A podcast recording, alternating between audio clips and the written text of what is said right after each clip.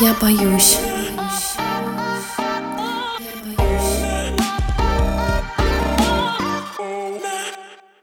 Всем привет! Это подкаст «Я боюсь». Подкаст, в котором мы собираем коллекцию самых загадочных, пугающих и неоднозначных документальных историй. И я уверяю, вы им удивитесь. Меня зовут Кирилл. Всем привет, меня зовут Аня. Всем привет, меня зовут Саша. Привет, я Маша. По крайней мере, я подумал, что так мы можем уже о себе говорить. Второй сезон все-таки вот в этом вашем новом формате происходит. Непривычно, но все, будем привыкать, по крайней мере, на какое-то время. Если вы не знаете, что было раньше, послушайте наши прошлые сезоны. Мне кажется, вам тоже это понравится. Хочу здесь отметить, что просто какое-нибудь страшное или что-нибудь такое никогда нашей главной целью, конечно же, не было. Для страшилок у нас есть вообще специальный выпуск на Хэллоуин. И сейчас страшное — это не самое главное. Все-таки для нас важнее какие-то интересные разговоры, неоднозначность вот это в темах, совершенно какое-то точно веселье. Ни один выпуск, мне кажется, у нас не обходится без нашего смеха и всего такого. Поэтому присоединяйтесь, подписывайтесь там, где вы слушаете подкасты, и присоединяйтесь к нам каждую неделю. Да, обязательно подписывайтесь на нас в соцсетях. Мы теперь каждому выпуску делаем отдельный пост, где собираем всякие интересные материалы, как правило, какие-то фотографии, схемы, карты, ну что-то такое визуальное, что сопровождает тему нашего выпуска. Обязательно подписывайтесь, чтобы это не пропустить. Иногда без вот этих визуальных материалов очень сложно проникнуться нашей темой. Поэтому добро пожаловать. В этом сезоне мы продолжим разные эксперименты. Прошлый, например, большой выпуск мы вели вдвоем с Аней. Ну а сегодня очередь Маши и Саши будут вдвоем вести тоже этот выпуск. Давайте пригласим людей на Boosty и Patreon. Давайте. Давайте! Все ссылки есть в описании. Переходите, посмотрите. Лоты у нас небольшие, но я могу только сказать, что нам нужно еще как минимум 20 человек, которые будут нас поддерживать, чтобы мы могли вообще не думать о том, записывать или нет следующий выпуск, на что это делать. Boosty, Patreon, очень все легко. Переходите, подписывайтесь. Надо еще посчитать, сколько нам нужно еще патронов и безбедной чтобы жизни? не, не работать. Не только. Давайте поставим себе какую-то цель такую, ну, долгосрочную. Ну, в общем, вы понимаете, что вы можете напрямую изменить нашу жизнь. И тогда мы будем полностью принадлежать вам и делать этот подкаст до скончания веков. Все легко. Просто переходите по ссылке в описании и присоединяйтесь. Плюс, кстати говоря, там вообще-то мы формируем наше комьюнити закрытое, небольшое, в Телеграм-канале, куда доступ есть только для тех, кто нас поддерживает. Поэтому просто пойдите, посмотрите. Мне кажется, что вас заинтересует такая возможность, и это очень нам поможет. Все. На Apple Podcast увидел несколько отзывов. Я хотел зачитать, чтобы мы с новым классным настроением Вдохновились. вдохновились и полетели рассказывать. Е, давайте. Так, в четверг нам написали, не давеча, как несколько дней назад. Вы просто пупсики. Я хочу с вами дружить. Привет вам из Москвы. М? Я подозреваю, что это сделал, между прочим, человек, который сразу же стал нашим патроном. Возможно. Просто решил перейти от слов к делу и стал с нами дружить. Подписался на Патреоне и присоединился уже к нам в чат. Я узнал его. Так, еще один отзыв. Очень ждала новый сезон. Спасибо, что делаете весело. М-м. Последний отзыв. У вас такие красивые голоса. Спасибо. Я слушаю вас с пилотного выпуска и не понимаю одного. Как по вторникам не сидеть и не ждать нового выпуска? Вот так. Блин, я не могу. Как Это так приятно. приятно. Да. Спасибо большое, что оставляете отзывы, продолжайте это делать. Мы будем продолжать умиляться, и иногда даже под запись будем продолжать умиляться, как сделали это сейчас. Да. Спасибо вам. Спасибо Да, большое. большое спасибо. Ну что, мы переходим к теме. Э, Кирилл уже заспойлерил немножко, да. Мы вдвоем с Машей сегодня готовили выпуск. Я немножко болею, поэтому могу говорить через нос. Простите мне это, пожалуйста. Вот это новые способности у Саши открылись. Спасибо за ваши голоса через нос. Сразу ваши комплименты в э, пользу наших голосов улетают в сегодняшний мой голос. Я, пожалуй, начну. У нас сегодня история из э, прошлого. Мы с вами перемещаемся в 22 декабря 1959 года. Именно в этот день из двухнедельной туристической поездки возвращается известный советский художник-плакатист Алексей Кокорекин. В то время представители советского культурного общества часто совершали подобные визиты с целью налаживания добрых дружеских отношений с другими народами. Художник, в числе прочего, посетил город мертвых Варанаси в Индии и даже побывал на похоронах Брамина, погибшего от оспы. Это такой высокопоставленный человек из э, высшего сословия, высшей касты. По дороге домой Кокорекин чувствует недомогание, боли в животе, и на следующий день на дом вызывают врача. По результатам осмотра врач ставит диагноз грипп. И это неудивительно, потому что в Москве в этот момент самый разгар сезона. Художнику прописывают постельный режим, и 25 декабря врач снова осматривает пациента. Температура не спадает, держится на отметке 39,1. После пальпации печени и селезенки появляется подозрение на аппендицит. Решено привлечь хирурга, который на следующий день осматривает художника и тут же отвергает догадку с аппендицитом. На животе обнаруживают сыпь. На этот раз у него заподозрили сыпной тиф, но для постановки точного диагноза нужен еще осмотр инфекциониста. 27 декабря Кокорекина осмотрел инфекционист. Температура у него спала, но самочувствие ухудшилось, он начал кашлять кровью. Ему поставили новый диагноз – грипп с аллергической сыпью на медикаменты. Прописали левомицетин. Больного решено госпитализировать в инфекционное отделение Боткинской больницы. Художника положили в одну палату с болеющими гриппом. Ну, как вы понимаете, в разгар сезона это огромная палата, и больных там много. Я уже чувствую, что это ошибка. Что-то здесь не так, да, Кирилл? В ночь на 28 декабря Кокорекину стало еще хуже. Врачи отметили сильное покраснение кожи, появление отеков и кровоподтеков. Теперь у пациента подозревают тяжелую токсикоаллергическую реакцию на антибиотики. 29 декабря состоялся медицинский консилиум с участием отоларинголога, стоматолога, терапевта, гематолога, окулиста, ну это в числе прочих врачей, которые mm-hmm. мы уже осматривали. Диагноз был оставлен прежний. В 23 часа того же дня Кокорекин умер. Официальная причина смерти по результатам вскрытия – геморрагическая алейкия. Я не могу точно сказать, что это за диагноз, но, как я поняла по отдельным словам, это что-то связанное с кровоизлиянием и нарушением целостности сосудов. 31 декабря труп был кремирован, проведена дезинфекция помещений, в которых находился больной. Все личные вещи были сожжены. По воспоминаниям дочери покойного, во время траурной церемонии, проходившей в тот же день, 31 декабря, автобус с гробом не открывали. Все люди, провожавшие художника, стояли на улице и хоронили его в закрытом гробу. Ты же сказала, что он был кремирован. Да, он был кремирован, но при этом еще захоранивали его прах в гробу. Понятно, понятно. Угу. Я думаю, что это речь про прощание. Там же перед тем, как кремировать человека, происходит церемония прощания, и там был закрытый гроб вместо того, чтобы все простились с человеком, когда он еще открыт. Перед тем, как кремировать. А, ну да. Получается, что с ним и не прощались. То есть стоял автобус, люди стояли снаружи. Угу. Угу. Ну, раз такие меры вот все были приняты, то есть... Э, Что-то тут нечисто. Да, диагноз вот этот, который поставили посмертно, он как будто бы не до конца удовлетворил врачей, потому что потом обработали палату, все сожгли и людей к нему не пускали. На второй неделе после Нового года у нескольких пациентов Боткинской больницы проявились те же симптомы, что и у погибшего Кокорекина. Также симптомы проявились у врача-отоларинголога и подруги семьи художника. Она приходила к нему домой навестить его во время болезни. При этом врач еще два дня ходил на работу в больницу, несмотря на резкое ухудшение самочувствия.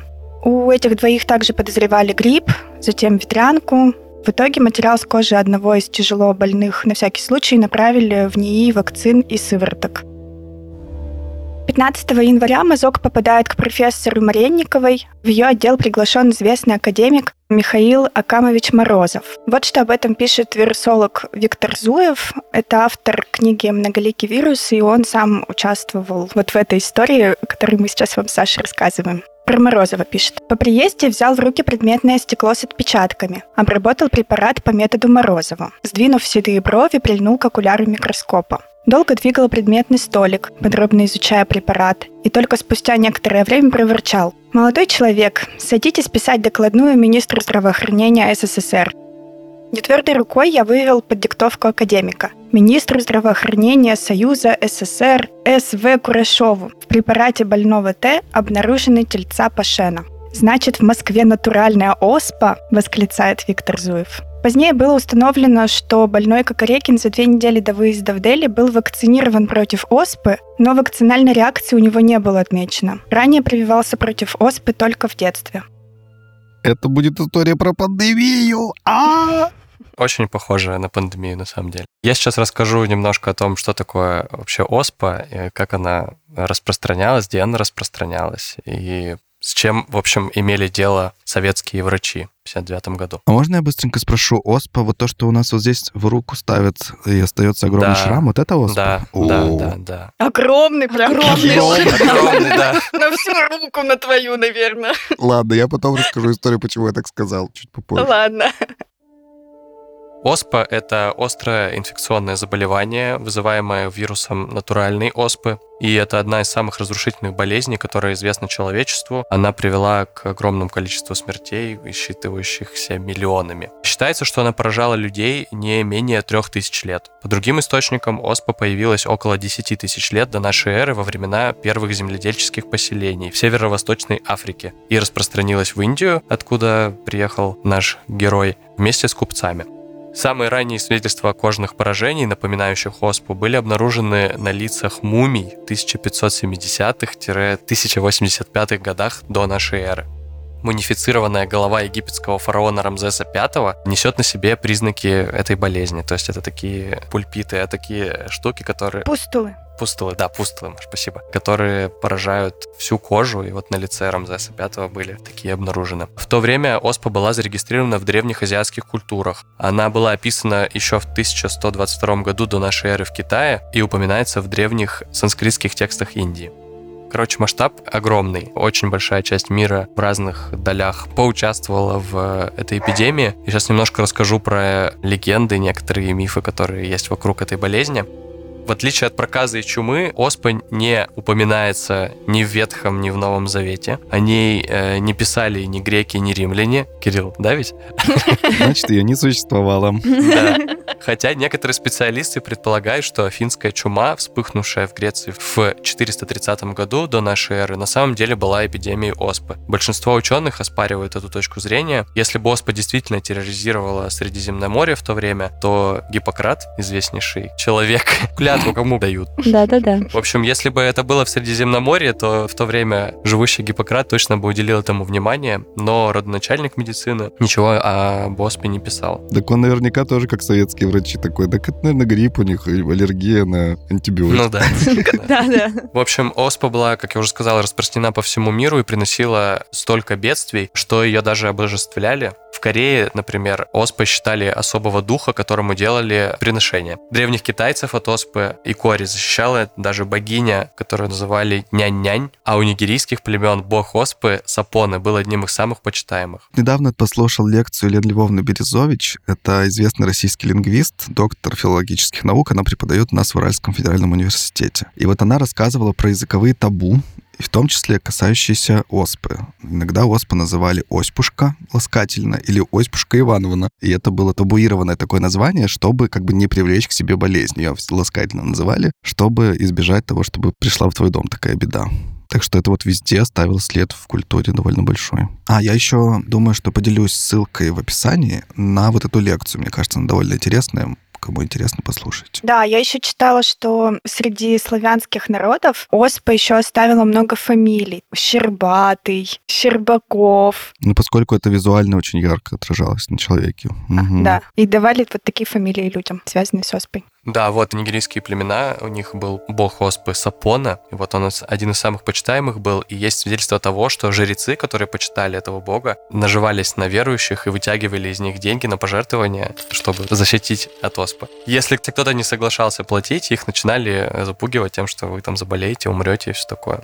Даже есть свидетельство того, что эти жрецы подсыпали какие-то типа штуки в постель, чтобы человек еще больше был замотивирован пожертвовать в пользу этого божества. Конец черным вот этим делишкам жрецов пришел тогда, когда началась вакцинация от оспы. Этот заработок, который жрецы организовали, он моментально исчез. Их там наказали, этих нигерийцев. В Японии во возникновении оспы сначала винили некоторую злобную сущность онрё, Буквально это мстительный дух, неупокоенный призрак, вернувшийся в мир живых, чтобы отомстить за свою смерть. Частая история, мне кажется.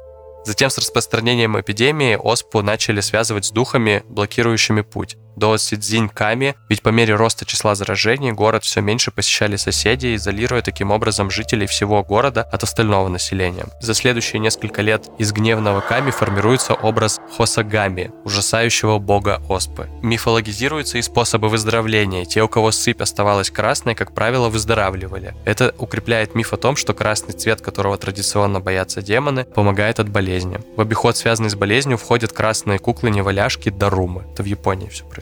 В Индии богиня оспы Мария Тали или Шитала также изображается чаще всего в красном одеянии. По легенде, она поссорилась с отцом и, разорвав, бросила в него свое ожерелье. И в местах, куда ожерелье соприкоснулось с кожей, бусины вот эти, образовались вот эти вышеупомянутые пустулы. Традиции лечить оспу красным цветом разнесутся по всему миру и будут жить долгое время. Даже Елизавета I, заболев оспой в 1562 году, заворачивалась в красное одеяло того, чтобы вылечиться. В Америке 18 века на зараженные места вешали красные тряпки, а некоторые врачи начала 20 века считали, что в помещениях с красным освещением больные поправляются быстрее.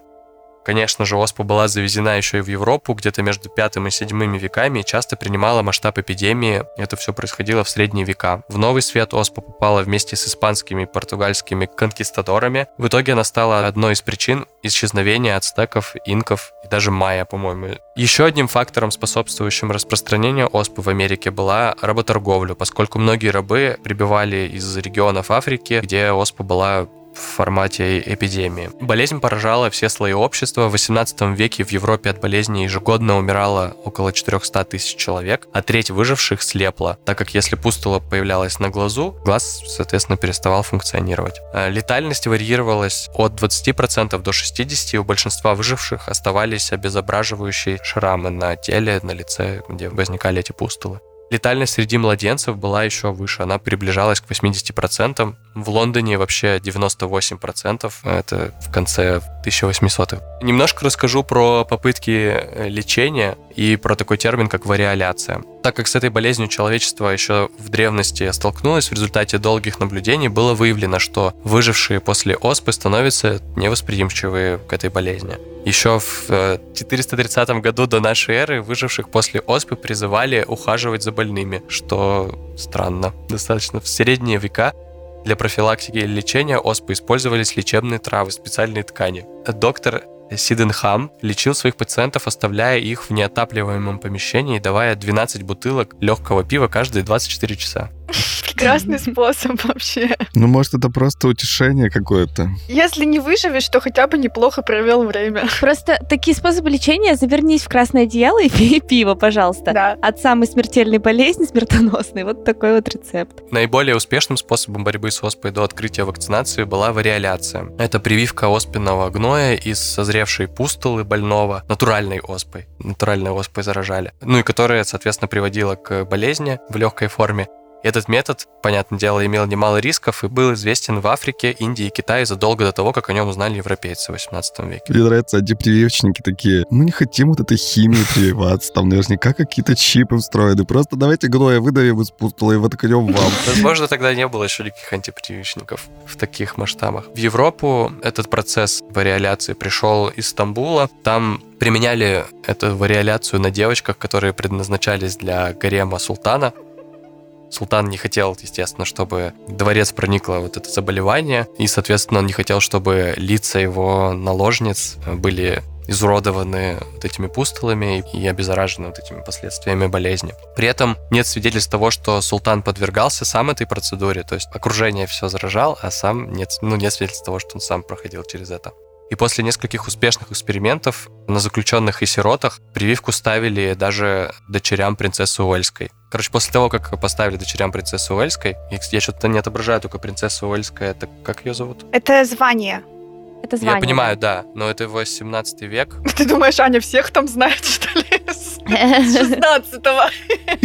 Кто корону смотрит? Я не знаю, с какого там периода. По короне я могу, знаешь ли, сдать экзамен. А все, что раньше, там уже сложнее. А по оспе нет. В общем, после того, как успешно это все использовалось на принцессе Уэльской, процедура получила всеобщее признание. Врачи вскоре начали массово проводить вариоляцию, и примерно 2-3% при этом умирали от болезни, становились источником другой эпидемии или страдали от болезней, например, туберкулеза и сифилиса, передаваемых самой процедурой. Популярности это не снижало, так как уровень детальности был в 10 раз ниже, чем от природной оспы. А регулярная практика вариоляции достигла колонии Нового Света в 1721 году в связи со вспыхнувшей здесь эпидемией завезенного из Вест-Индии оспы. Руководители программы по призванию добровольцев столкнулись со спорами и противостоянием. В разгар эпидемии в дом одного из них была брошена бомба. Тогда, вероятно, впервые в истории был использован сравнительный анализ для оценки медицинской процедуры были приведены данные о смертности от болезни в 14%, в то время как смертность от вариляции составляла 2%. В 1757 году восьмилетнему мальчику среди прочих сделали прививку от оспы. Процедура прошла успешно, мальчик переболел в легкой форме и стал невосприимчив к вирусу оспы, и этим мальчиком был Эдвард Дженнер. Именно он впоследствии сыграет большую роль в победе над этой страшной болезнью. Во второй половине 18 века сразу несколько ученых, независимо друг от друга, отметили, что заражение человека коровьей оспой предохраняет его от заболевания натуральной человеческой оспы, и при этом болезнь протекает намного легче, чем человеческая. И в числе этих наблюдателей как раз был вот этот вот Эдвард Дженнер, ставший к тому времени уже врачом и натуралистом. Он решился на публичный опыт прививания коровьей оспы человеку. И в мае 1796 года он привил, что забавно достаточно, восьмилетнего мальчика в том же возрасте, в котором его прививали, веществом, взятых с пораженной кожи до ярки. Мальчик почувствовал недомогание, но через 10 дней полностью выздоровел. И в июле 1796 года Дженнер привил мальчику уже натуральную оспу. Болезнь не развивалась, и Дженнер пришел к выводу, что сформировалась защита, и она стала полной. Врач пережил насмешки и нападки и прошел через множество других испытаний в связи с тем, что он делал эксперимент на мальчике. В итоге он все-таки получил признание и даже бюджет на вакцинацию населения, которая постепенно заменила процесс вариоляции, который был запрещен уже в Англии в 1840 году. В конце 19 века стало понятно, что вакцинация не дает пожизненного иммунитета и что необходима последующая ревакцинация. Смертность от оспы снизилась, но эпидемии показали, что болезнь все еще не находится под контролем. Какие есть симптомы у оспы? Ранние симптомы включают высокую температуру, утомляемость, сильную боль в спине, реже боль в животе и рвоту. Через 2-3 дня вирус вызывает характерную сыпь с бугорками, наполненными прозрачной жидкостью, которые позже заполняются гноем и, наконец, образуют корку, которая высыхает и отпадает. Сыпь начинается на лице и руках, затем распространяется на остальные части тела. Оспа передается от человека к человеку воздушно-капельным путем при тесном контакте с инфицированными людьми, имеющими симптомы этого заболевания, или в некоторых случаях через зараженную одежду и постельное белье. Болезнь имеет инкубационный период 7-17 дней после заражения и становится заразной только после развития лихорадки. Люди остаются заразными до тех пор, пока не отпадут последние струпья. Офигеть. Корочки вот эти. Корочки, да. Угу. По данным ВОЗ, оспа смертельна в 30% случаях. Ну, то есть 30%, что человек умрет. Ну, а мы возвращаемся к вспышке оспы, произошедшей в 1959 году в Москве. Художник Кокорекин общался с родственниками и друзьями семьи, а те, в свою очередь, общались со своими друзьями и коллегами. Кроме того, Кокорекина наблюдало множество врачей разного профиля, как мы с вами уже отметили в начале. После него они посещали десятки других пациентов. Всего под подозрением оказалось 5000 человек. Я вам сейчас покажу схему распространения. Мы обязательно эту картинку выложим в нашу соцсеть с картинками в нашем канале подкаста I'm Afraid и ВКонтакте. Покажем, как это выглядит. Прежде всего, под подозрением оказались все члены семьи, а затем все, с кем они успели пообщаться за это время. Дочь художника, например, встречалась с однокурсниками из института имени Менделеева, и там, получается, как вы видите, в институте образовался свой очаг. Как вы видите на рисунке. Таким же образом очаги сформировались в Союзе художников, ателье, Институте теплоприбор и в банях. Вдову также в это время посетил страховой агент, так как жизнь художника была застрахована, и наряду со всеми вышеперечисленными очагами самостоятельно развился сначала семейный очаг в семье страхового агента, и параллельно развивался огромный очаг в Боткинской больнице. Около 1600 сотрудников больницы в течение трех недель контактировали с населением города. Первыми выявленными заболевшими натуральной оспой в результате контакта с Кокорекиным были его знакомая, посещавшая художника и его семью после возвращения из Дели, и врач-отоларинголог, посещавший больного 27 и 29 декабря. Больная Н, так ее обозначают в документах, которые не засекречены. Я также буду ее называть. Ей было 39 лет, она прививалась в детстве. Оспенные знаки от прививок, произведенных в детстве, отчетливы, но позднее прививкам оспы не подвергалась. Заболела 8 января. Это знакомая, которая посещала их семью после возвращения художника. Она почувствовала головную боль, сильную слабость, боли в суставах, вот все, что описывал Саша, первые симптомы. Температура была 38,6, и в следующие несколько суток она держалась. Появилась сыпь, припухлость локтевых суставов. Больную госпитализировали в Боткинскую больницу с диагнозом вариалоид с множественными высыпаниями. Вариалоид — это облегченная форма оспы. Ее еще называют оспой привитых. То есть, когда человек привит в детстве, например, как наша больная, он э, в дальнейшем тоже может заболеть оспой, но вот в этой легкой форме. К 26 января на коже сохранились пятна на месте бывших папул. Больная лечилась в инфекционном отделении Боткина. Выздоровела и выписана 16 февраля.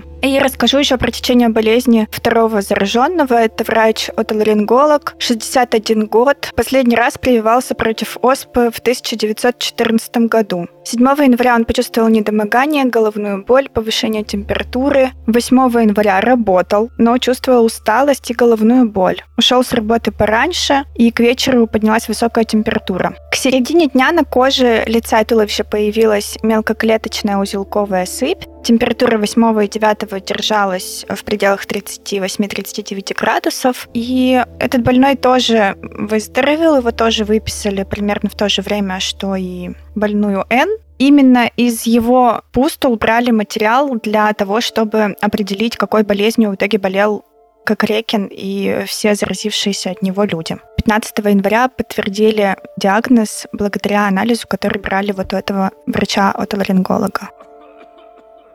В феврале 1960 года в Москве должен был открыться Университет дружбы народов. Большую часть студентов в нем должны были составлять э, жители из стран Африки, причем преимущественно из бедных стран, где достаточно распространены вообще различные вирусные заболевания, по крайней мере, были в то время. И сложившаяся ситуация вот с этим заражением, невозможностью поставить диагноз даже посмертно, вся эта ситуация говорила о том, что такое соседство с учениками, с студентами вот этого университета дружбы народов будет для москвичей не таким уж безопасным. Поэтому, несмотря на всю серьезность ситуации, меры, предпринимаемые, проводились без особой огласки. В первую очередь из квартиры забрали жену и дочь художника. Пока специальная комиссия занималась поиском людей из схемы контактов, вот, которые мы с вами рассматривали, Боткинскую больницу перевели на казарменное положение. Посещение больных было запрещено, все сотрудники жили внутри больницы, территорию оцепили милиционеры. Как вспоминает Виктор Зуев, вирусолог, кроватей хватило, матрацев хватило, а вот белья нет. Оперативно специальным постановлением Совета министров СССР был вскрыт неприкосновенный бельевой запас по противовоздушной обороне. В общем, там даже запасы вскрывали. Неприкосновенный бельевой запас по противовоздушной обороне — это хорошо. Да. Там есть такой запас, который типа в самых вообще экстренных случаях расчехляют. НЗ, он, кажется, называется как-то так. Ну да, ну бельевой. Ну ладно. Ну. Я понимаю, что там, скорее всего, все виды запасов были, но вот. Все виды запасов были. Не то, что... Предусмотрительные предки наши. Родственники пациентов обивали пороги, пытались как-то добиться встречи со своими родными, которые находились внутри больницы, но это было бесполезно. Зуев, например, которого я ранее упоминала, в документальном фильме он вспоминает, как э, он приехал в Боткинскую больницу и увидел, как на воротах и на заборе висят вот эти вот родственники, которые пытаются внутрь попасть. Но у них ничего не выходит, естественно. Вообще так живо представляю. Вообще-то это очень страшно, как будто бы, да, ведь вот выглядит. Но он это просто еще так описывает. Я, говорит, заезжаю, а там на воротах люди висят, они хотят увидеть там своих родных. Число контактов, которых нужно обработать, было огромно. Рекордсменами стали преподавательница, которая успела принять зачет у 120 студентов, врач поликлиники, которая принимала художника, она успела осмотреть после него еще 117 больных. Их всех тоже изолировали.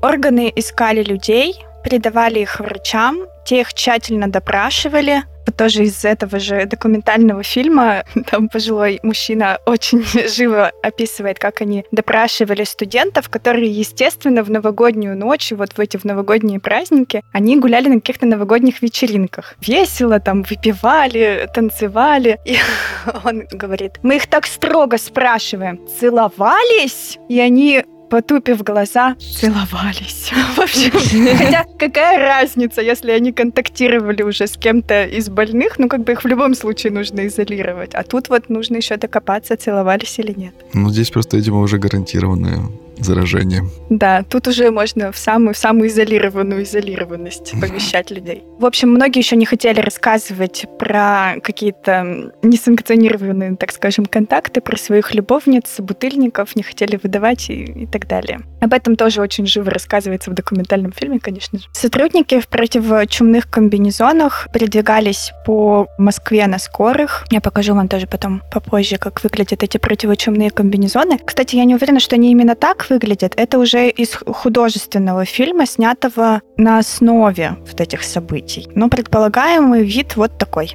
Я вам тоже показала и покажем нашим подписчикам в соцсетях. По воспоминаниям, опять же, Виктора Зуева.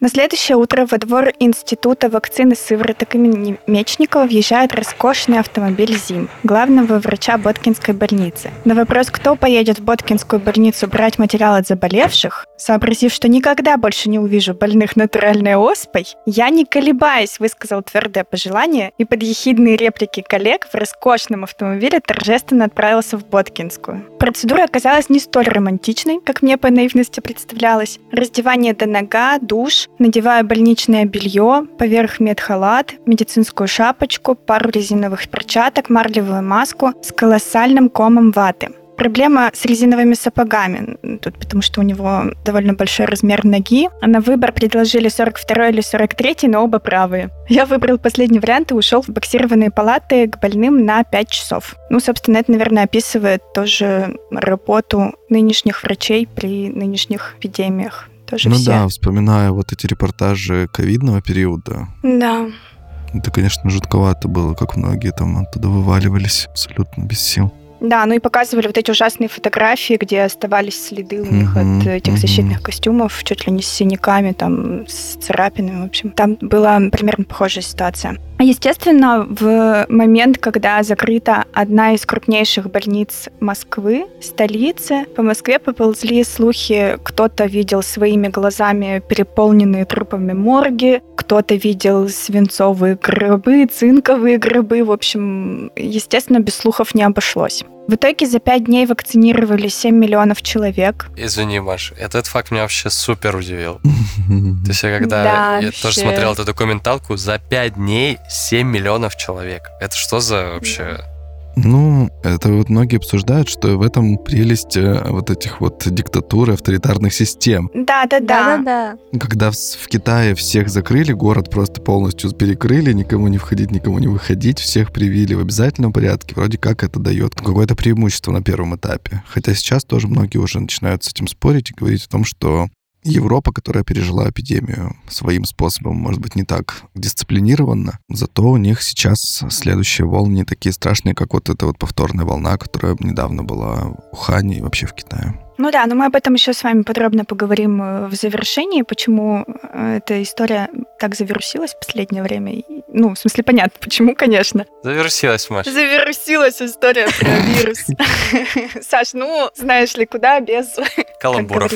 прекрасных, да. Так, что об этом пишет э, вирусолог Эмма Гурвич? Она работала в это время в ней вакцины сывороток. 8522 прививочные бригады ежедневно прививали почти по полтора миллиона человек, начиная с детей двухмесячного возраста. Спустя 10 дней после установленного первого диагноза распространение оспы в Москве было остановлено. Также это подтверждает архивная заметка в Нью-Йорк Таймс. В Москве за неделю была произведена массовая вакцинация 7 миллионов человек. В итоге тяжелая форма отмечалась у 6 человек, средней тяжести у 7, и в легкой форме болели 33 человека. Летальный исход в итоге произошел у троих, то есть у художника и помимо него еще двое. Вот если вы посмотрите на схему, то там отмечено, кто конкретно погиб. В изучении клинического течения болезни выявлено, что... А как отмечено? А там жирненьким обведено. А, все вижу.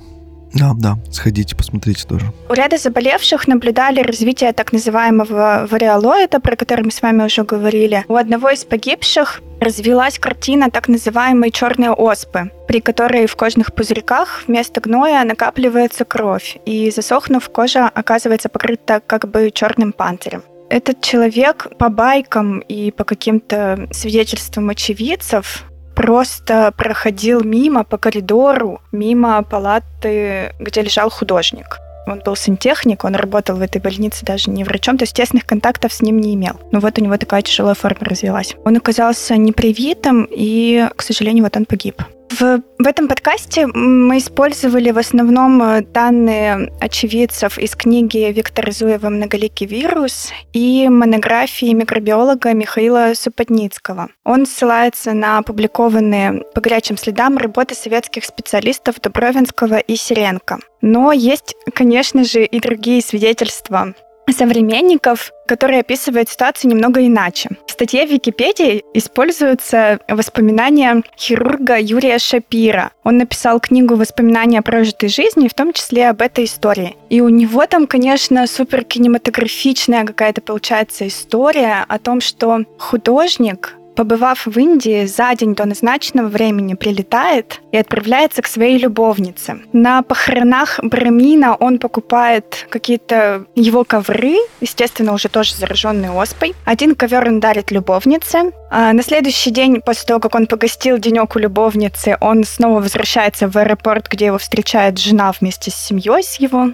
Он возвращается домой, дарит жене тоже ковер, заболевает в этот же вечер. И после того, как его забирают в больницу, и любовница, и жена бегут в комиссионки поскорее сдавать добро, чтобы у них не отобрали его. Ну, видимо, какая-то логика в этом все-таки есть, была, потому что вот эти воспоминания больше всего как-то растиражированы в завершении всей этой истории, в то время, когда нужно искать контактных художника, милиция вместо этого занимается тем, что ищет людей, которые выкупали из комиссионки вот эти зараженные ковры, которые и жена, и любовница коллективно отнесли, а в комиссионках, как вы понимаете, ну, не фиксируется, кто что принес, кто что купил, там никакие документы предъявлять не надо при покупке. Очень кинематографично, поэтому, мне кажется, эта история больше всего растиражирована, ее больше всего цитируют везде. Ну и при этом, конечно, конечно, это еще так написано прекрасно. Ну, конечно, это интереснее читать, чем увезли в больницу, тогда-то... Ну, ты думаешь, что он это подсочинил или что? Ну, мне кажется, конечно, подсочинил. Маша за верность. Я, конечно, я, конечно, за верность. А в любом случае, даже если он это не подсочинил, ну, кому это интересно? Зачем это рассказывать? В смысле, ты сама только что сказала, что всем это интереснее слушать про то, как детективная история, что ковер перелетел ну, да. в Екатеринбург, а там заразился генсек местный. Екатеринбурга. Кирилл плохо знает устройство советского ну, руководства Генсека Екатеринбурга. Я вам абстрактную ситуацию рассказываю. Ладно, это интересно, но это неэтично как будто бы. Нет, не кажется вам? А на фоне такого объема... Весь город болеет. Mm-hmm. Извините, тут нужно все достать. Какой весь город, Ань? 43 человека. 43. Весь город болеет, Маша, и куча гробов цинковых. Маш, все. Да, да, да, да, да. Также свою книгу по воспоминаниям написал аспирант по имени Владимир Галиховский. Он позднее эмигрировал в США. Его книга называется «Путь хирурга. Полвека в СССР». Он рассказывает, что поскольку Кокорекин был важной персоной, больного осмотрел сам заведующий кафедрой инфекционных болезней академик Руднев и поставил диагноз грипп в тяжелой форме. Вот тут вот он всех, конечно, подставил, иммигрант. Также я уже упоминала воспоминания вирусолога Гурвич, и они вместе с Галиховским, они оба писали о том, что диагностировать ОСПУ удалось лишь посмертно, но впервые диагноз предположила молодая врач-аспирант, когда увидела симптомы художника, когда его уже госпитализировали, она предположила, возможно, это оспа. Ну, естественно, ее мнение задавили именитые ученые Боткинской больницы. Сказали, да господи, какая оспа в нашем мире. Да-да-да. Консилиум целый собирали, а тут какая-то девочка-аспирантка такое предположение сделала. Ну, Шапира, естественно, опять... Я говорю, это вот просто мой любимый автор. Он рассказывает о том, что в Боткинской больнице гостил по каким-то своим делам старичок-патологоанатом. Он не упоминает его имени, но он какой-то вот тоже именитый, именитейший из именитейших. И он тоже просто мимо проходил, увидел труп и сказал, так, батенька, у вас же тут оспа в Москве. Вот, у него тоже такая сцена кинематографичная, мне кажется. Художник Рубен Сурьянинов, друг э, художника Кокорякина, вспоминает, что в январе 1960-го к ним в квартиру пришли люди в защитных костюмах и на полтора месяца забрали их с женой Ниной в больницу. До этого они болели, но, несмотря на плохое самочувствие, успели слетать в Ригу и обратно. Он рассказывает, что на карантин забрали весь аэропорт в Москве и Риге, летчиков и всех тех, кто летел в самолете. Ну вот, э, кстати, в художественном фильме, снятом по этим событиям, там как раз рассказывается о том, что врачи ходили по квартирам и забирали даже тех людей, которые летели, ну, якобы в самолете вот с художником. И их тоже помещали туда же в инфекционное отделение. То есть, если ты просто летел в самолете, тебя увезут в больницу и там закроют вместе с другими, которых подозревают в болезни. После того, как вся эта история благополучно закончилась, был организован банкет в Гранд-отеле, где веселились все, и профессора, и клинические ординаторы. Грандиозную работу проделал КГБ по отслеживанию возможных контактов Кокорекина. Тогда-то и выплыла история с его любовницей и комиссионными магазинами. Это самое главное. Обожаю. Причинно-следственную связь нашли, и все отпраздновали. Мы поговорили о том, как в Москве героические врачи прививали миллионами людей, людей за несколько дней. Хочется аналогичные инциденты в других странах тоже про них поговорить, как в другом, в другом мире, в других странах, в общем, столкнулись с этим и что делали. Все развивалось по одному сценарию. Нулевому пациенту неверно ставили диагноз. Не то чтобы во всех странах, как капиталистических, так и социалистических, все резко поглупели, просто все люди в этих странах были уже привиты от оспы, поэтому никто не подозревал, что это может быть она. Вот в этих случаях, э, если болезнь все же проявляется, она часто отличается атипичным течением, которое не имеет характерных признаков, и распознать оспу может быть достаточно трудно. Соответственно, сложно диагностировать болезнь, которую в твоей стране давно победили, и ты с ней в практике ни разу не столкнулся. Я только не понимаю, если всех прививали в детстве, почему прививка-то не срабатывает? Она срабатывает у кого-то, и ты болеешь вариолоидом. Я так понимаю, что все равно снижается, да, с течением жизни эти антитела или что там? И там, типа, вообще надо ревакцинацию делать, наверное. Я вот расскажу вам просто из жизни случай. Меня жену покусала собака, наша собака, просто укусила. Короче, мы приехали в больницу, собака наша привита и все прочее. Мы приехали в больницу, и они нам говорят, вам нужно, типа, сделать курс от э, столбняка и от бешенства. Мы говорим, типа, да к нам ставят все эти прививки, типа, при рождении. Они говорят, нет, типа, это не канает, это живет 10 лет, поэтому каждые, там, типа, 10 лет по факту нужно ставить прививку от бешенства и от столбняка. Я думаю, что здесь примерно так же. Ну, я не помню, чтобы нам кто-то говорил об этом в России, о том, что, типа, если что, не забывайте там про... Столбняка, по-моему, есть прививка в календаре прививок, так называемом. Я помню, что когда я проходил альтернативную службу, я работал в медсанчасти, и там просто посмотрели мою медкарту и сказали, так, вам надо сделать прививку от столбняка срочно. Ну да, мне кажется, что это есть, но просто это нужно во взрослом возрасте. Осознанно к этому подойти, все такие, господи, еще прививки. Да, да, да. То есть никто бегать за тобой там типа в 30-40 лет не будет со шприцом. Да, да. То есть вот за мной как раз-таки побегали, видимо, просто в силу того, что я работал в медучреждении, и там понимали, что надо. Ну да, да. А так-то я бы тоже не поставил, конечно про другие страны. В 1947 году ОСПУ завезли в Нью-Йорк. Прежде чем врачи поняли, с чем имеет дело, э, заболело 12 человек, двое из них скончалось, но при этом экстренно прививались жители Нью-Йорка и свыше 6 миллионов человек. За несколько дней, я так понимаю, тоже привили. В 1963 году ОСПУ привезли в Польшу. Там врачи распознали только через полтора месяца, и всем больным ставили диагноз малярия или ветрянка. Заболело 99 человек, умерло 7. При этом болезнь успела распространиться по нескольким областям. В итоге пришлось перевивать 8 миллионов человек. В 1970 году вспышка произошла в ФРГ. Там тоже долгое время не могли поставить диагноз нулевому пациенту. В результате на карантин пришлось сажать 10 тысяч человек, а более 20 миллионов в нескольких землях Германии экстренно прививать. Заболело 20 человек. Нулевой пациент тогда прилетел из Афганистана. Этот случай расследовал советский врач-эпидемиолог Владимир Федоров. Как он рассказывал, Афганистан в те времена был излюбленным пунктом назначения для хиппи со всего мира. Один из таких пассажиров изрядно потратился во время своего отпуска, и, соответственно, у него не было денег на обратный билет. И он пришел в офис Люфтканса, это авиакомпания, просить о помощи, и авиакомпания ему дала бесплатный обратный билет в Германию, он улетел. Капец. А он еще и привез с собой.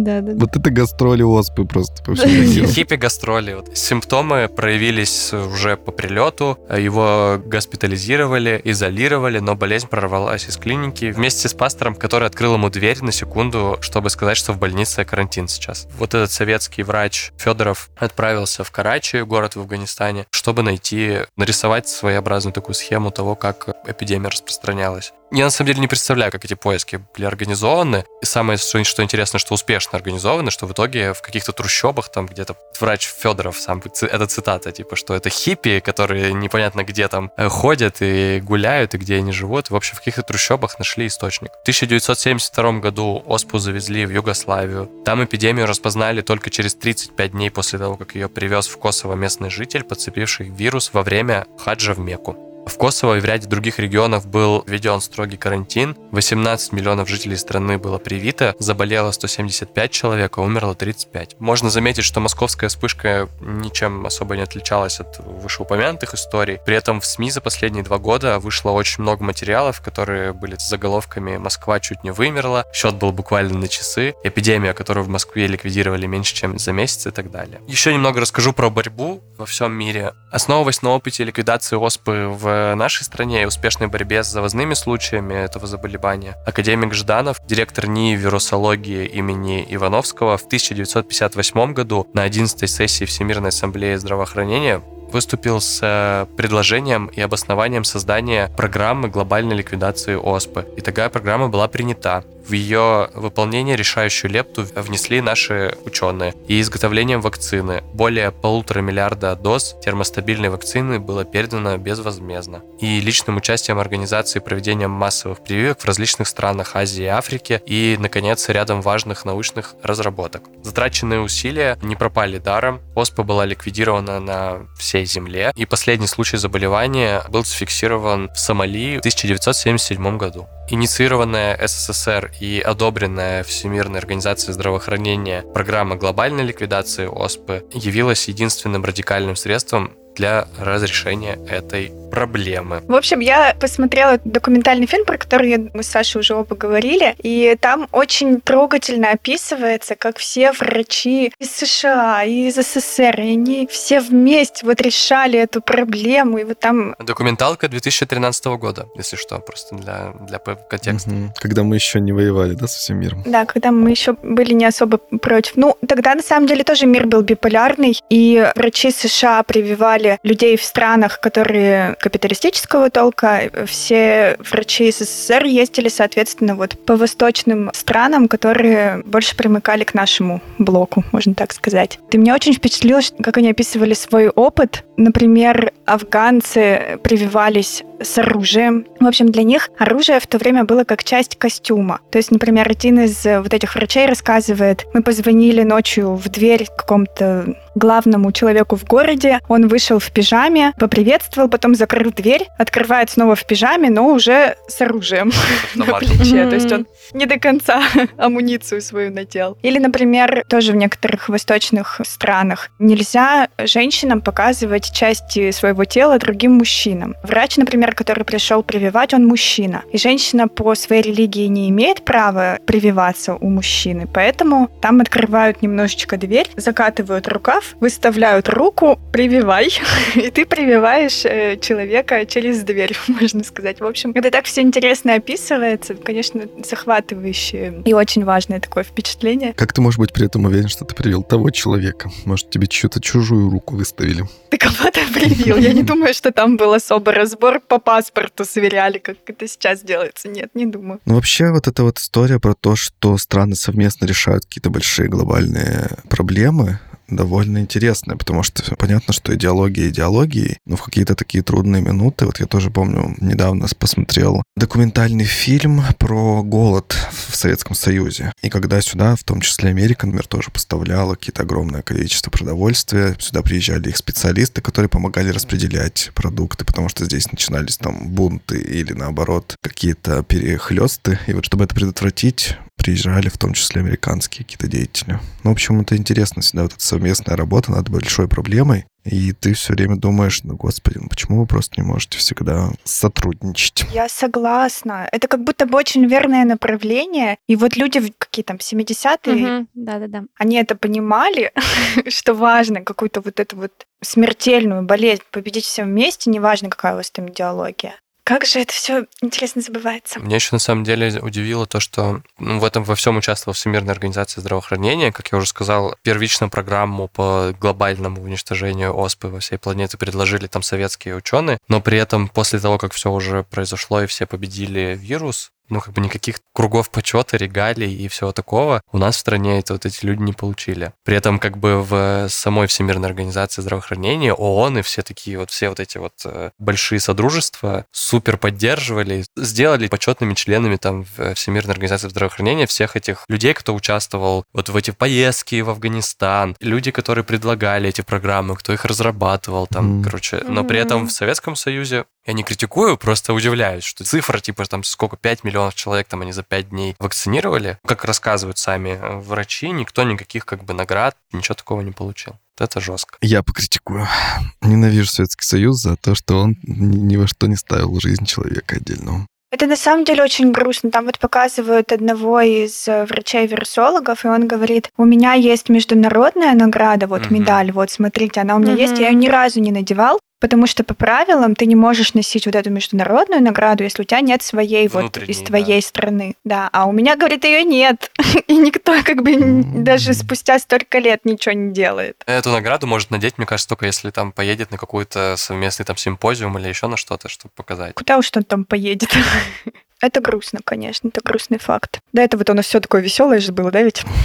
Да. Тут бац и грустное. Итак, после ликвидации ОСПА ученые и представители общественного здравоохранения решили, что по-прежнему необходимо проводить исследования с помощью вируса натуральной ОСПы. Они договорились сократить количество лабораторий, в которых хранятся запасы вируса ОСПы до четырех. В 1981 году четырьмя странами, которые либо выступали в качестве сотрудничающего центра ВОЗ, либо активно работали с вирусом ОСП, были США, Англия, Россия и Южная Африка. К 1984 году Англия и Южная Африка либо уничтожили свои запасы, либо передали их в другие утвержденные лаборатории. И в настоящее время существует только два места на планете, где официально хранится и обрабатывается вирус натуральной оспы. Это Центр по контролю профилактики профилактики заболеваний в Атланте, штат Джорджия, и Государственный научный центр вирусологии и биотехнологии Институт Вектор в России. Новосибирске. В июле 2014 года сотрудники Национального института здравоохранения штата Мэриленда нашли шесть пробирок с вирусом ОСПы в неиспользуемом складском помещении. м как мило.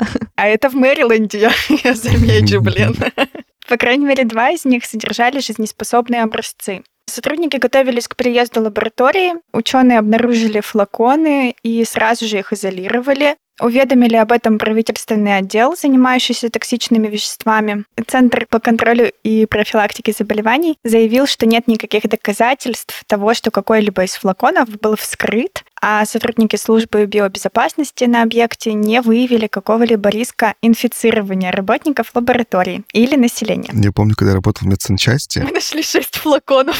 Да-да-да. Мне поставили задачу разобрать старый склад в подвале, который находился. Я туда прихожу, и там куча всяких склянок, вот этих медицинских пробирок, каких-то очень интересных колбочек. А я обожаю вот это все. Я стал их все открывать, трогать. Я унес несколько домой себе. Часть просто выбросили мы в обычную мусорку, в обычную свалку. Я думаю, господи, да вы могли просто чуму какой-нибудь выпустить там. Я бы стал нулевым пациентом просто потому, что я такой ля-ля-ля, и мне просто такие красивые стекляшечки. Ну, у меня в одной из таких стекляшек до сих пор дома стоит. Я налил туда ароматы для дома, и вот у меня стоит красивая баночка. Ужасно. А у нас есть ключи от твоей квартиры. Но это было очень давно. Если вдруг кто-то из каких-то этих наших органов это слушает, это было очень давно, никто не умер, так что там ничего не было. Не надо ходить проверять. И ключей у Маши Сани нет. Блин, зачем я сказала, что у нас есть ключи?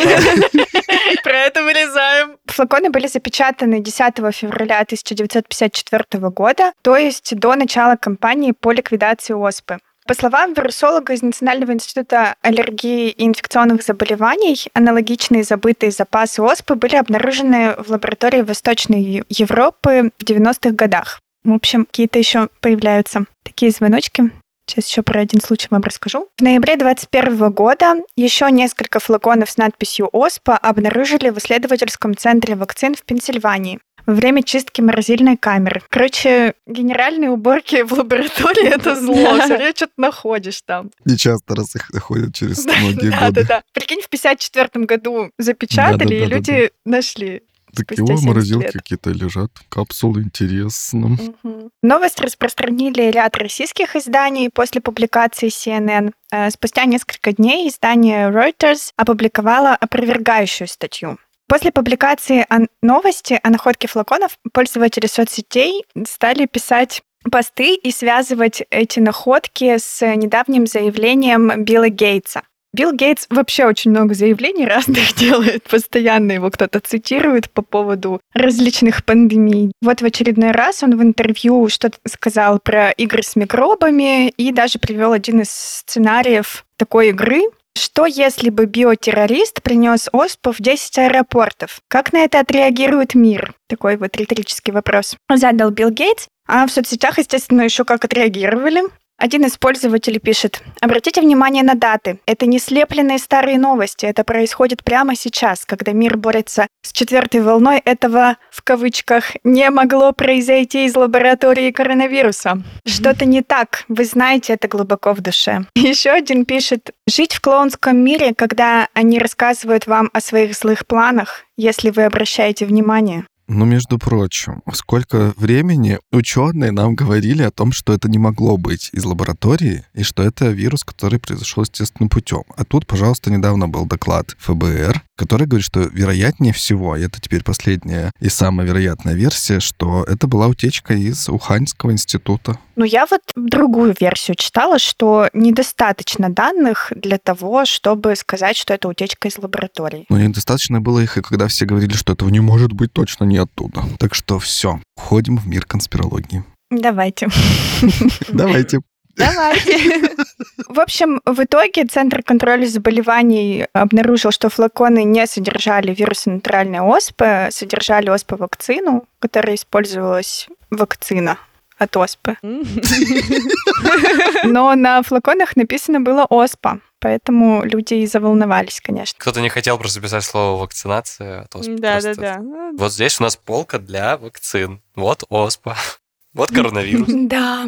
Понятно, почему это завершилось, я опять повторюсь, со своим прекрасным каламбуром за последние два года. Очень много статей, вот как говорил Саша, с такими заголовками, что Москва, СССР справился с пандемией там за 10 дней, а мы теперь типа за два года не можем с этим справиться. Вот надо как. Я посмотрела несколько видео на Ютубе небольших блогеров, которые радостно вот рассказывают о том, что мы сейчас все делаем неправильно, а тогда в СССР все было прекрасно. И почему бы нам вот сейчас всех просто не взять и не заставить сделать прививки, и мы бы все с вами быстренько порешали. Как, Маш, ты их называешь, этих людей? Я написала в нашем с Сашей сценарии о том, как сравнивать эту вспышку с эпидемией коронавируса с овкодрочерой.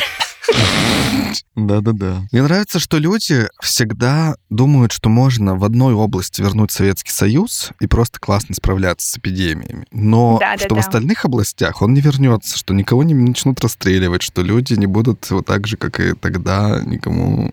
Ой, ну ладно, все, это слишком большая тема, я могу сейчас зарядить. Да, это большая тема, но просто элементарно. Вот, допустим, этот же самый блогер, который на Ютубе говорит, как классно, если бы нас всех заставили ставить прививки от Мгм. коронавируса. С другой стороны, он, например, не хочет ставить там прививку от гриппа. Ну вот у него Мгм. резкое отторжение. Он не верит в прививки от гриппа. Но его же заставят ставить прививку от гриппа. Ну, то есть ты как бы вот не соотносишь эти два факта, что тебя как одно могли заставить сделать, так и другое. Не соотносишь. Хотя это вообще 2 плюс 2 — 4. Потом это же вообще разные ситуации. Прививка от оспы была сразу же. И она очень с высокой Да. степенью эффективности, да. Все равно от коронавируса сейчас не такая эффективность далеко у вакцин. Ну, очень разные. Все равно, если вот детали вот эти все Мгм, послушать и мгм. узнать. Да-да-да, я согласна, что это невозможно как бы сравнивать. Но, Аня, находятся умельцы, которые это делают, тем не менее. Потом смертность, да, вы говорили, что 30% там от оспы смертность. Да. Ну, потом в тех, что вы рассказывали, там где-то поменьше была. Ну, тем не менее, ни один, ни два процента, там большой процент. Ну, это совсем вообще разные ситуации, что их сравнивать.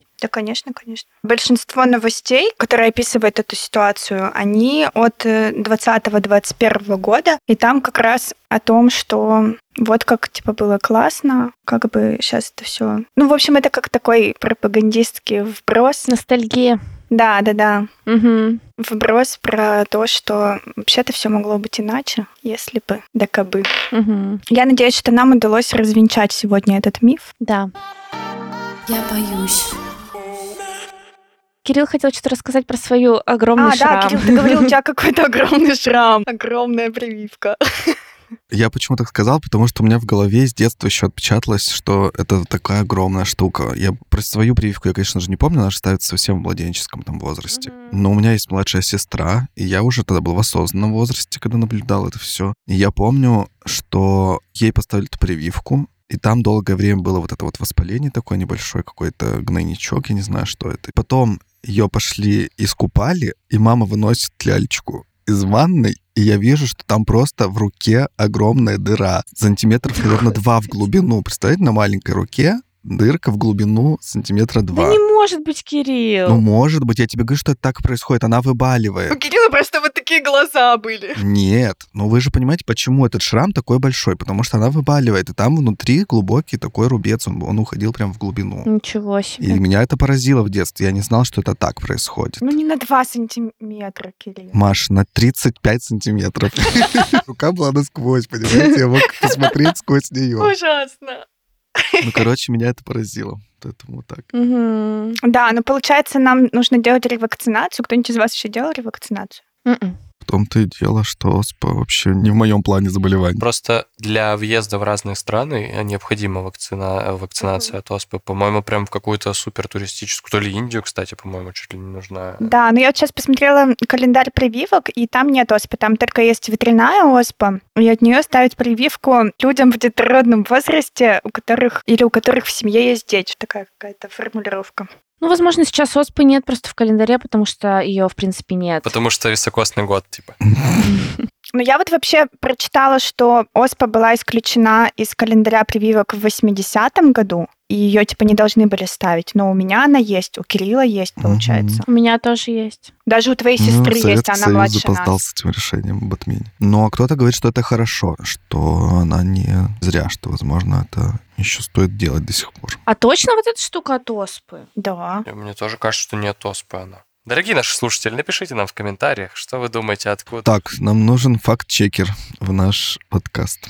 Так, я читала какую-то историю, как в Европе познакомились двое и узнали, что они из СССР по отметинам на руках, потому что только в СССР и в России ставили. Ладно, я вот сейчас просто еще смотрю на эту схему жуткую распространения болезни. Я вообще не защищена тогда, если это не от оспы. Ну, вообще вот написано, что шрам на левом плече является индикатором вакцинации против натуральной оспы. Вот. До 1980 года детей прививали от оспы и туберкулеза, ну вот я говорю туберкулез еще, после чего на левом плече оставался рубец. М. А, вот, при этом родившимся после 80-го года делали прививки только от туберкулеза. Вот, поэтому у нас с вами только от туберкулеза есть. Мы вообще не защищены. Мы не защищены от оспы, Помогите. Ну ладно, Кирилл, это не самое страшное, от чего мы не защищены. Мы Так вообще что- ни от чего не защищены. Там же извините. просто детям ставят комплексную прививку какую-то. Там много сразу фигачивают чего-то. Ну вот конкретно вот это, да, от, от туберкулеза получается только. Какой-то ультрикс или что-то такое. В общем, я не буду... Мы не вирусологи с вами. Да чипируют всех, что вы, я не знаю, господи, разбирайтесь. Всех детей абсолютно чипируют. С 80-го года. С 80-х. Олимпиада прошла, можно, можно чипировать. Да-да-да. Необходимо теперь следить за ними, куда они там. Так, давайте историю недели быстро. Немедленно хочу. Не знаю, насколько кому это будет интересно. Если кто-то не знал, и последние несколько месяцев я живу в Таиланде. И какое-то время назад мои коллеги на работе мне сказали, Саш, слушай, тут есть такое дело, надо прилететь э, в Казахстан и подписать бумаги. Я говорю, слушайте, я, можно это сделать удаленно как-нибудь? Нет, нужно обязательно личное присутствие. В общем, я полетел в Казахстан. Я был в Казахстане 4 дня. Мой полет, не знаю, что классного туда рассказать. Я летел туда очень долго, потому что билеты безумно дорогие. Туда я летел через Индию, через Абу-Даби. Я даже посетил Абу-Даби, погулял по Лувру. Вы знали, что Абу-Даби купили франшизу Лувра на 100 лет? И сейчас э, там есть экспозиция, часть экспозиции Лувра в Абу-Даби. Вот, я сходил туда. Там очень красиво. А у нас Эрмитаж есть, Саш. Ладно. В общем, мне удалось погулять по Абу-Даби. Безумно дорогой. Такси просто, чтобы вы понимали, стоит от аэропорта до отеля на российские, на Russian Rubles, стоит две с половиной тысячи рублей. Я прилетел когда в Казахстан к друзьям, они мне говорят, ну что ты удивляешься, в Москве тоже, типа, ты там, из там с Шереметьево садишься, комфорт плюс заказываешь, типа, вот тебе две с половиной тысячи до центра Москвы. Да, да. Ну, я не готов такие деньги платить. Особенно после Казахстана, в котором ты за 30 рублей. Да, за 30 рублей на бизнесе едешь. Что я могу сказать? В Казахстане все по-прежнему. Если нас кто-то слушает из Казахстана, а нас точно я знаю, что слушаете из Казахстана, вы вообще супер классные. Я не перестаю, как я говорил в новогоднем выпуске, удивляться вашей открытости и гостеприимству. В общем, Казахстан очень классный. Я сходил в баню, я напился вкусного кофе, прилетел обратно и заболел. Сейчас я в предвыздоровительном состоянии. Казахстан прекрасен. Это как-то все связано было. Сходил в баню, напился кофе. У Саши просто не история недели, история месяца. Да, да, да. Да, да, да. Это не месяц, а сегодня март, а это было две недели назад, так что не надо. У Саши это все за неделю просто происходит. У кого какие, знаете ли, истории недели? И наша история недели. У меня кружка пыхтела. Я тебе больше ничего не расскажу. Я шучу, Маша, это просто первое, что я вспомнила с прошлого выпуска. У меня тоже была история еще хуже, потому что я нашел какое-то новое слово раз в год. Класс. Саша, блин, ты живешь свою лучшую жизнь, а у нас, у меня кружка пыхтела, я узнал новое слово. Я узнал новое слово, это прекрасно. Кирилл, я тебя поздравляю. Да, да, да. Кирилл, специально для тебя, у меня история недели, моему коту сняли воротник. Это, кстати, хорошая новость. Он страдал очень долго. Да, я очень рада за него. Вот сейчас смотрю на него, сижу. Он счастлив. Вот такие истории недели. Да, как обычно, вначале у нас была тяжелая тема, а в конце повеселились. Это просто вообще наш э, кредо. Спасибо, что дослушали до этого момента. Если вам понравилось, поставьте, пожалуйста, нам звездочки в Apple подкастах и сердечки на Яндекс Музыке. Это очень важно. Не забывайте, что мы встречаемся каждую неделю. В следующий раз вы услышите короткую историю, которую один из нас будет рассказывать. Там мы делимся с вами историями про какие-нибудь таинственные, загадочные места на нашей планете. Но еще очень важно, пожалуйста, расскажите кому-нибудь про наш подкаст. Поделитесь любым выпуском в сторис. Просто расскажите кому-нибудь. Просто идете по улице, слушаете выпуск, хватаете прохожего и говорит, стой, ты слышал? Давайте поговорим о подкастах. Просто это самый такой действенный способ распространения подкаста. Мы знаем, что это работает. Мы видим, как вы делитесь, и к нам приходят люди. Это классно, становится частью нашего комьюнити, любителей таких вот страшных и загадочных историй и всякого смеха не в попад. Поэтому просто рассказывайте, и у нас будет больше. Мы благодарим за этот выпуск Машу и Сашу. Спасибо вам за эту историю. Я слышал про ОСПУ в Москве, но вот не в таких деталях, конечно. Еще мы благодарим нашего звукорежиссера Семена Бросалина, который с нами, который делает так, чтобы эти выпуски вообще можно было слушать. Это было интересно, динамично и выразительно. Редактор этого выпуска Саша. Спасибо ему. Он будет все это резать, собирать, чтобы вам тоже было интересно. Все, на этом прощаемся с вами. Всех обнимаем. Вы супер. Услышимся. До встречи, пока-пока. Целуем ваши пальчики. Маша. Маша. Она продолжает этот фетиш какой-то. Маш, говори тогда хотя бы целую, потому что ты... Да. Я не подписывался на поцелуи. Нет. Ой-ой-ой. Мы все Всё, делаем пока-пока. вместе с вами. Всем Пока-пока. пока-пока. Пока-пока. Пока. Пока. А звук поцелуев это не пальцы были, что.